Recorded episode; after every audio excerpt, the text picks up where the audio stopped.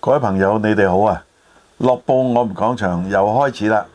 有我余榮讓，亦都有鄭仲輝。係，宇晨你好。輝哥你好，大家好大家好。呢一集又講講人物啦，嗯咁啊繼以往我哋都要講啲樂壇啊、政治啊，或者晚清一啲名臣啊等等人物。歷史人物啊係咁今次呢，就講黃家駒。嗯，咁黃家駒呢，即係喺華人嘅音樂圈子呢，無人不知㗎啦，係嘛、咁啊，包括喺內地呢，哇，不同嘅省市有啲音樂比賽都有唱佢嘅歌曲嘅，誒，其中係用粵語唱嘅。咁佢、有啲歌曲咧，甚至攞嚟誒作為一啲活動嘅主題曲嚇，亦、都有一支歌呢，就俾李嘉誠買咗，嗯做咗汕頭大學嘅校歌嚟嘅嚇。嗯啊咁啊，以往咧，黃家駒咧就屬於一個音樂組合一個成員，嗰、個就 Beyond 啊，嗯佢同佢嘅細佬啊，咁啊同其他嘅成員嘅嚇。咁、Beyond 咧喺誒以前嚟講咧，即係地下嘅樂隊嚟嘅，嗯啊後來就可以公開咗啦。咁啊曾經就好輝煌嘅，嗯，嗱，所謂地下樂隊咧，就唔係話佢真係唔見得光啊，就只不過咧就係話佢哋唔係好似一啲即係出名或者係商業化嘅樂隊咁樣啫，佢哋即係都會係誒喺一啲活動裏邊咧嚇自己會去表演咁樣。咁但係樂隊咧，其實佢有一個特別嘅。誒啊唔係淨係講 Beyond，其實其他樂隊都係。佢有一個特別就喺邊度呢？佢好多時呢係自己作翻嘅歌，自己唱翻嚇。因為樂隊呢個係一個靈魂嚟嘅，咁所以呢，就 Beyond 呢，尤其是黃家駒呢，中西都係啊。啊中西都係。所以黃家駒呢，即係佢喺呢一方面呢，誒、嗱，我啱啱阿宇 Sir 同我傾，誒、哎、誒、黃家駒係一個天才，我絕對承認。呢啲嘢呢係冇得學嘅。係嚇，啊真係冇得學，唔係模仿唔到啊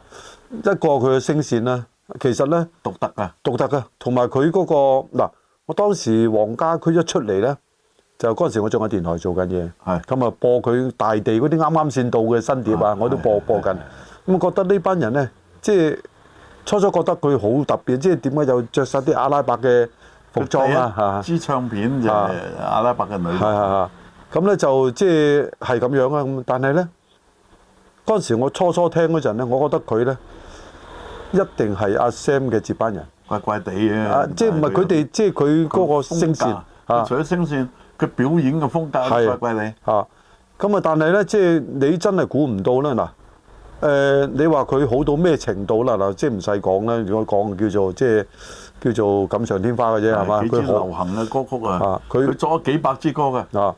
咁啊，即係佢嚟講呢，佢嘅歌呢，係同其他嘅同期或者現在嘅歌手，或者過去嘅歌手，佢係另創一格嘅。尤其是不論喺編曲、作曲同埋，尤其是歌詞嗰方面嘅內容係啊，佢唔會係太多講情情塔塔嘅，即係佢其實好難嘅。有邊個歌手唔係唱情情塔塔呢？個個都係噶因嘛，為咧寫情咧就親情，係啦。真的愛你啊親啊情，啊啊咁所以咧，即係呢樣嘢咧，就顯示到佢哋喺即係嗰個、呃、拿足觀眾嗰、個或者歌迷啊嗰、個心咧係好緊要嘅。咁都要有一定嘅份量啦，先去到呢個層次。因為初頭未紅咧，你想去觸摸就未有呢個功效。嗯，咁啊，同埋仲有一個問題咧，就係話當然靈魂人物係黃家駒 Beyond 嚇、即係我哋今期講黃家駒啊。誒而啊而家都係，啊就算佢唔喺度，其他成員咧都唔及佢嘅光芒啊。即係就算當時嘅黃家強啊嚇嗰啲咧，即係都係唱完黃家駒到黃家強咁唱啦，係嘛黃？貫中啊，黃貫中嗰啲咁唱，但係咧始終咧，即係佢其實佢哋其他嘅隊友都真係好唔錯嘅，只不過咧，即係黃家駒嗰、個即係光芒太太緊要啊！啊，包括樣貌啊，啊，佢又好受人去受落嗱，玩 band 嘅人咧，一般嘅人咧，以前尤其是嚇 band 仔咧就好花 fit 嘅感覺啊，感覺啊啊啊啊啊！咁咧即係，但係咧即係你聽咗 Beyond 啲歌之後咧，你就唔覺得佢哋花 fit 嘅，即係佢哋誒唔係喎呢班後生仔，即係海闊天空啊、大地啊、真的愛你嗰啲歌咧，真係令到你咧耳目一新，嗱，好你清新剛才嘅。講個大地咧，仲有多少民族色彩添嘅？嗯，所以咧，即係呢一個人咧，即係為佢整個人生畫上一個傳奇咧，就係佢嘅壽命好好短，佢嘅生命係喺呢個世界好短，好可惜啊但係咧，正正係咪因為咁樣佢歷久不衰咧？嚇、即係呢個係。啲歌係真係受到咁係係啊，呢、個幾方面夾埋夾埋啦。咁所以咧，即係我就睇咧 Beyond 咧，重文咧嗱，經過幾十年啊，三十幾年啊啊，你今日再聽翻佢咧，你絕對唔會覺得過時嘅。啊，例如咧《光輝歲月》啊，啊啊《海闊天空》啊，係啊《真的愛你》啊，《喜歡你》啊，Ừ. 啊呢幾支都係較為流行嘅。啊，反而咧，即係同佢同期或者同樣咁出名嘅歌手，因為一直唱唱到現在咧，反而失色咗。啊，咁都有啲唱到現在嘅啊太極樂隊啦，嚇咁，但係咧，即係你覺得咧，你一定係會被評分咧，一定係 Beyond 同埋同期嘅，因為剛嗰陣時嘅樂隊同期有好多啲嘅啊得咗啦，Raiders 啊 Radius 啊藍 à, ，Blue Jeans 啦啊，，啊 À, Blue Jeans à, 就係啊單立文，而家剩翻單立文一啊個比較有名氣係啲。啦，咁所以咧，即係當時樂隊係好多嘅，啊 Radius 啊嗰啲即係好多，咁啊剩翻而家咧就係太極仲係活躍嘅，咁仲要講埋有一隊嘅，如果講啲組合，仲有個達成一塊啊，啊達成一明塊塊啊，達成一派而家都係其實即係單拋啊，而家啊名存實亡㗎啊啦而，家得翻啊被明啊封殺嗰個啊啊明啊啊明哥啦係就達就冇啦嚇，即係唔係冇啊冇合作。咁所以咧，即係可能一個風吹啦，咁啊變咗咧，現在整個樂壇嚟講咧，好似樂隊咧，唔係叫樂隊啦，而家叫組合，但係就唔係香港佢因啦，為有啲佢唔成樂隊嘅，係啊，所以只能夠叫組合。例如佢兩個人，唔能夠講個隊嘅，得兩個人。啊。咁但係即係佢哋之前咧，當然啦，即係最勁㗎嗱，你唔好講即係其他啲，就係講誒 Lotus 啦、誒 Playboy 啦，即係誒嗰個誒呃仲有就係呢個 Manis 啊， Manis 啊嗰啲都係啦嗯嚇。咁所以變咗咧，而家嗱仲有温温拿啊 Venus Winner 啊。以前啊 Losers，Losers 啊 Lucius 而家就贏啦，唔係輸啦，係咪？嘅時候就阿陳百祥有份嘅啊，，好在佢即係兜尾退出，係如果唔係就係繼續都係 losers Losers 嚇。咁所以當時咧就係啱啱先嗰個樂隊咧係興起啊，咁啊造就到咧啲人咧願意去聽唔同，去接受唔同嘅咁樂都不隊。能夠不提喎。你講咁多樂隊，玉石咧啊呢啲好早 Top 呢啲 Nooks 啊同啊 New Top Nooks 啊啊，啊玉石咧就包括有啊阿大 L 啊啊，啊有林子祥啊，咁係啊係，咁咧就即係，但係咧，始終咧，我覺得咧，誒、我哋講咗咁多年樂隊啦嚇，都我都係認為咧，Beyond 咧係好清新嘅，到今日聽也好，我哋喺即係八十年代嗰咁我陣時聽，拆開逐樣嚟問你啊，不過我喜歡問下你訪問咁啊。咁啊，Beyond 首先啊講曲先啦，嗯。你覺得個旋律點樣咧？誒嗱，佢嗱我就唔係做誒你以往係唔做過 DJ 嘅，啊啊做啲但旋係我律係點咧？但係我就唔係做音樂編曲嗰啲嘅。啊啊咁即係我只係聽到一樣嘢咧，佢哋誒不論喺編曲、樂器嘅配合，同埋嗰個歌嗰個旋律啊，嗯啊，即係呢啲咧係完全係我真真係講到再次講係清新，嗯即係呢兩個字好重要嘅。你而家嗱好多人都會講㗎啦，唉而家啲歌手都唔知佢唱乜，嗱即係唔係得罪講句嗯，咁係啊。啊，其實就真係我哋落後啦，我我哋即係年紀大啦，係嘛嗰啲人落後啊，唔係我我哋落，我哋認咗個落後先，即係你我哋接受唔到呢啲啦。咁仲有一個問題咧，我覺得幾重要嘅。嗯，香港而家呢方面咧，你嗱可以講接受出邊嘅嘢咧，你多咗選擇。嗯，其實當時都多選擇㗎，當時都係日本歌啊、歐西流行歌曲啊，咁而家多咗韓國啦，當然就係嘛。咁但係咧，即係變咗咧，你誒、呃港澳甚至乎喺廣廣東省一帶嗰啲嗰啲歌迷咧，就變咗咧冇以前咁集中咧。最後期啊我聽到啊熟悉個名就 Rubber Band 啦，之後啊，都冇啊。係啊，Rubberband 都係誒誒，Rubberband 又係嗰、個誒嗰、個主音嗰個咧，啊又係阿 Sam 嗰類咁嘅即係唱法嘅。咁啊，其實咧即係嗱，我諗咧，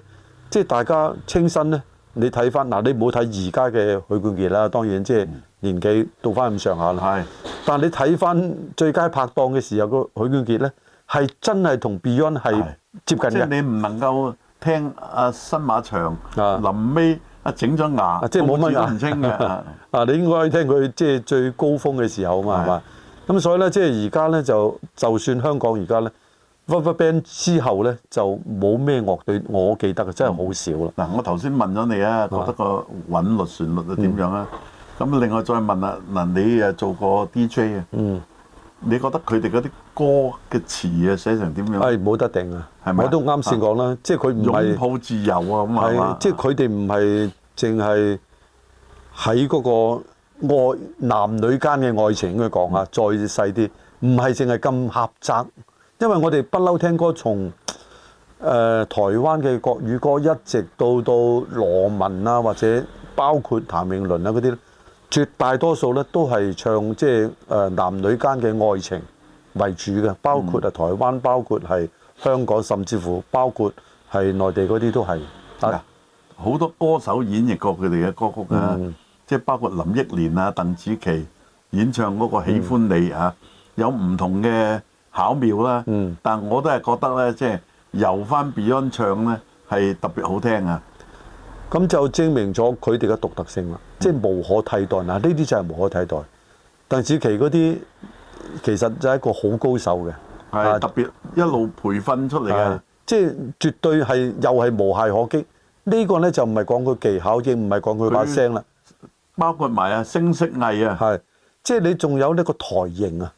即係嗱你而家呢，包括嗱，因為我哋都係呢個年代睇到唔同嘅樂隊啦，嗱包括 Lotus 嗰啲啦，包括 Win 誒温拿啦，包括即係你 Beyond 咁樣，你一企出嚟個台嗱，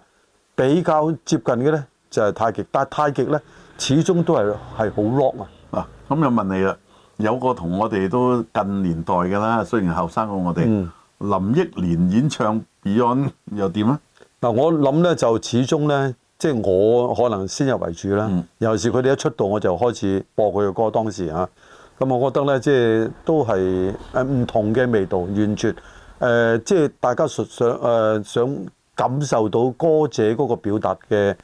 嘅 style 咧係唔同嘅。嗱，咁又問你啊，嗯你聽過最多人演唱誒佢哋嘅歌曲係咪會係香港嘅街頭啊？誒、呃我諗相。信冇第二個場合㗎啦，啊最多㗎啦啊啊！即係我諗咧就嗱，佢哋嘅歌咧嗱，可以講係雅俗共賞啊。係啊，即係後生仔喺街度揦住支吉喺台灣他都有就人唱咁喎唱，仲有啊，佢即係有一個好大嘅功勞咧，就係、令到廣東話咧，幾乎因為佢哋係令到全中國都認識廣東話喎係。特別喜歡你嗰個係三個咯，字啊！啊係咯，即係你話啊誒、其他啲羅文啊嗰啲咧，我諗咧佢哋即係比較局限於喺廣東省嗱，我諗內啲啫。關鍵詞嘅，啊嗯即係佢哋係喜歡你啦。咁另外內地好多人唱半斤八兩嗰四個字容易唱啊嘛，係嘛啊？啊！咁啊，但係阿 Sam 咧，佢始終啊，即係有人唱，但阿 Sam 咧，可能個年代嘅問題啦，係啊都係喺香港或者係誒、呃即係東南亞一帶啦。咁但係咧，即係 Beyond 咧，我諗同佢哋嘅名一樣，係 Beyond 咗，超越咗好多地域嘅界限啊！所以佢哋去咗好多地方嗰啲歌星。咁又再問你啦，嗯嗱、黃家駒當年呢就去日本宣傳佢一個日文嘅唱片嘅，嗯但可惜宣傳嘅時候呢，即係佢喺個舞台啊、有濕滑啊，佢一路跑跑嘅時候一跣，佢同另外嗰個主持人呢一齊跌落去，佢啊不幸啦嗯嚇，啊佢啊跌正嗰個要害後腦啊，嗯另外一個呢就調轉心口落地就輕傷嘅。嗯咁啊，黃家駒咧重傷咗幾日就不治啦。嗯咁誒、香港好多歌迷又為佢集氣啊，即係走去商台出邊嗰度誒，又為佢祈禱啊。但係始終都唔能夠力挽狂瀾啦、咁係咪真係個天妒英才咧嚇？你話嗱，我諗咧就天妒英才，即係大家覺得好可惜啊，係嘛？咁但係咧，嗱你就睇翻好多即係偉大嘅表演者嚇，包括李小龍，包括呃誒 John Lennon 啊誒 James 誒呃嗰個詹高池啊唔？係唔係嗰個誒嗰個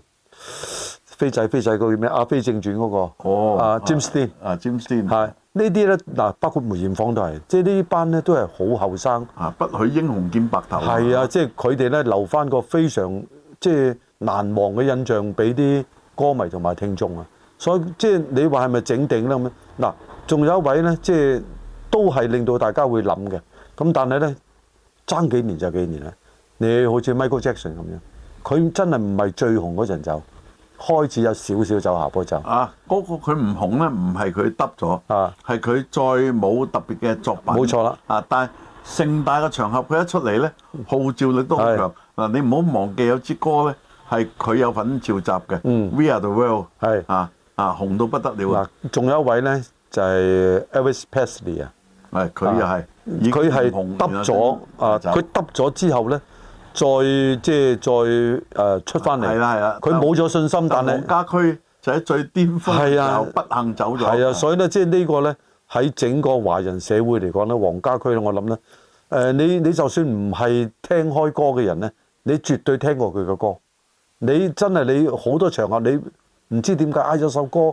好容易入口啊，入入入耳係咪啊啊？即係好容易唱啊順口。你都已經係啦。咁所以令到咧，即係嗱，你啱啱問我咧，佢哋作嘅曲點啊？嗱，作曲我諗咧，即係我哋作為一個誒、呃 DJ 當時啊，即係你係好容易上口，呢、個好重要。嗱，佢當年曾經同一位紅歌星喺內地同台演出嘅喎，嗯就一齊合唱啊，嗯毫不輸蝕嘅，嗯血染的風采可能你都聽過，啊係嘛？呢個我以前聽過好多次啊啊，嗰位女歌手叫黃紅啊啊，咁誒嗱，我諗咧就即係佢去到邊度都唔會俾人哋俾落嚟嘅。嚇，係啊，你就算你諗下無。論彈琴或者唱歌，係啊或者個風采啊，你喺日本當時其實日本嘅歌星喺喺香港係最 top 嘅，佢可以調返轉頭反翻轉頭反燒啊反燒去翻日本呢、個真係不得了嘅嚇。咁、所以可見呢，即係佢嘅即係影響力呢。誒、不過即係講到咧，真係可惜啦。如果唔係呢，我諗呢，喺嗰個華人樂壇當中呢，佢嘅影響力呢，可能會遠超過好多。我仲再睇下對比其他啲藝人，佢可惜咧就係英年早逝。嗯如果唔係咧，我估佢喺票房都有一定嘅叫助力嘅。啊，肯定唔會係票房毒藥，好似阿鄭少秋咁啊。嗯，嗱，仲有一樣嘢咧，即係可能呢個又係一個即係神話嘅嘅原因啊！係係乜嘢咧？啊，佢就係唔會話好似有啲歌手揾到好多錢，跟住咧就即係因為多咗錢之後啦，就好似咧脱離咗佢嗰個所謂誒、呃、貼地啊！唉，佢啊可惜啦。啊，佢九三年走啊嘛啊，係嘛？當年仲未話揾到好多錢嘅啫，係咁啊仲未有大陸嗰個市場啊。嗱，正因為佢揾唔係揾到好多錢咧，所以變咗樸素啊，同埋其他嘅負面嘅新聞咧唔多啊，咁所以大家都認為佢咧即係誒。呃佢都有啲緋聞嘅，包括有傳話佢留咗有點後啊咁樣嘅啊，喺網上都有啲消息，亦都誒影過佢女友一齊唱歌啊咁樣啊，即係你講嗰個係最後嗰、啊黃家駒個啊啊，最後林楚林楚琪，嗯啊，咁啊林楚琪係佢即係我諗係即係我哋知道嘅，即係見到新聞㗎啦。係佢都係最後一參個加過歌唱比賽嘅，誒啊，佢就係參加過未來偶像爭霸戰。係啊係啊，咁啊，所以咧，即係我對佢印象都好深，因為當時我哋澳門區嗰個未來偶像爭霸戰就我哋做嘅。啊啊，咁所以即係對佢印象都好深。咁黃家駒有冇嚟做嘉賓啊？冇冇冇，哦啊，所以咧即係誒有時咧即係你講翻呢個話題咧，就令我哋咧好似時光倒流咗嗯三十年，我哋三十年前原來做緊嗰啲嘢嘅喎咁樣，嗱，佢好有魅力嘅。嗯啊，你話佢靚仔咩？佢又唔係最靚仔。嗯啊，高度又唔係特別高，啊係嘛？即係普通人啊，一個好似鄰家嘅男孩子咁樣。嗯但係佢寫出嚟嘅歌曲咧，動人心魄㗎。嗱、啊我諗咧就係一個整體嘅整體啊。誒，雖然佢唔係好好即係話好靚仔係嘛啊，但係其實咧佢嗰個身材比例係非常好嘅。啊係即係佢個頭夠健碩啊，個頭唔係好大，咁啊所以咧，即係即係個誒誒九頭人啦，係嘛？即係嗯唔係話個毛毛即係九頭，即係九比一嗰種咁嘅身材。其實佢企上台度咧，你覺得佢好好又夠講招啊啊！啊，如果講喺香港樂壇啊，嗯啊玩吉他，嗯佢都唔係最高手㗎。嗯香港樂壇好多高手啊！時至今日，你睇到一啲嘅演唱，阿 Sam 都係好高嘅吉他手嚟嘅，係嘛？嗯，但係咧，即係我諗咧，就係誒嗱，又係講翻啦，我唔識玩樂器嘅，所以我就冇啊你起碼識聽，啊冇資格去評論識欣賞佢玩吉他好唔好，但係最低限度咧，佢即係玩出嚟嘅吉他音樂咧，尤其是啲引子啦，電子嘅啊音樂係係好令到你容易即係入腦嘅。咁呢個亦係一個誒、呃你話佢商業元素也好，佢即係嗰個捉到你嗰、個、呃、即係耳軌也好，各方面咧好多樣嘢組合咗咧，令佢咧令人哋咧好難忘記嗱，佢。有樣嘢都要埋尾講嘅，嗯輝哥，啊講出嚟唔係幾開心，但事實都係，我覺得先首先，唔知你同唔同意嗯我講法？我認為喺可見嘅未來，可見即係十零年，都唔會再出一個咁嘅人物。誒、啊我都你唔即知係相會信唔會，反我反我同意你個呢一個講法，係係即係有有時啲人話咧嚇，即係咧誒十年出咗一個狀元，但係十年出唔到一個老官，啊嗯即係其實咧一樣嘅啫嚇，係咪啊嚇，即係呢啲咁嘅藝人咧，即係我成日都話係天派佢落嚟嘅，係即係唔係你練得到，如果練得到嘅説話，好多嗱呢啲咁嘅臨尾都偶像講啦，因為嚇都係你喜歡嘅範疇啊啊，就係粵語嘅歌曲之中咧嘅粵劇啊嚇嗯，我亦都認為啊，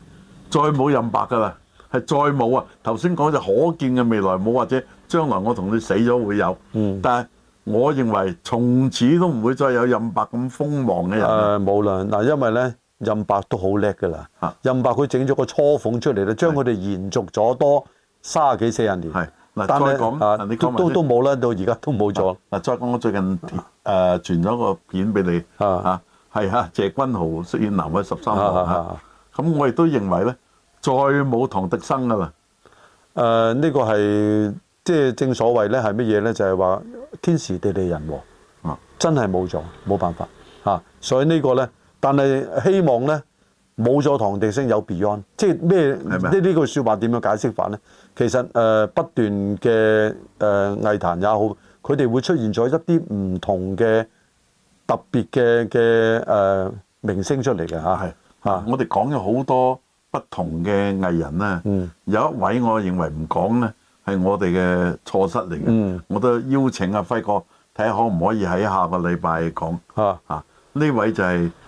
天后嚟嘅，嗯啊，雖然已經走咗，嗯鄧麗君啊，嗯好唔好啊？咁啊，下個禮拜鄧麗君講嘅嘢好多嘢講嘅啊，好嘛，好啊好啊多謝輝哥。 ，OK 好。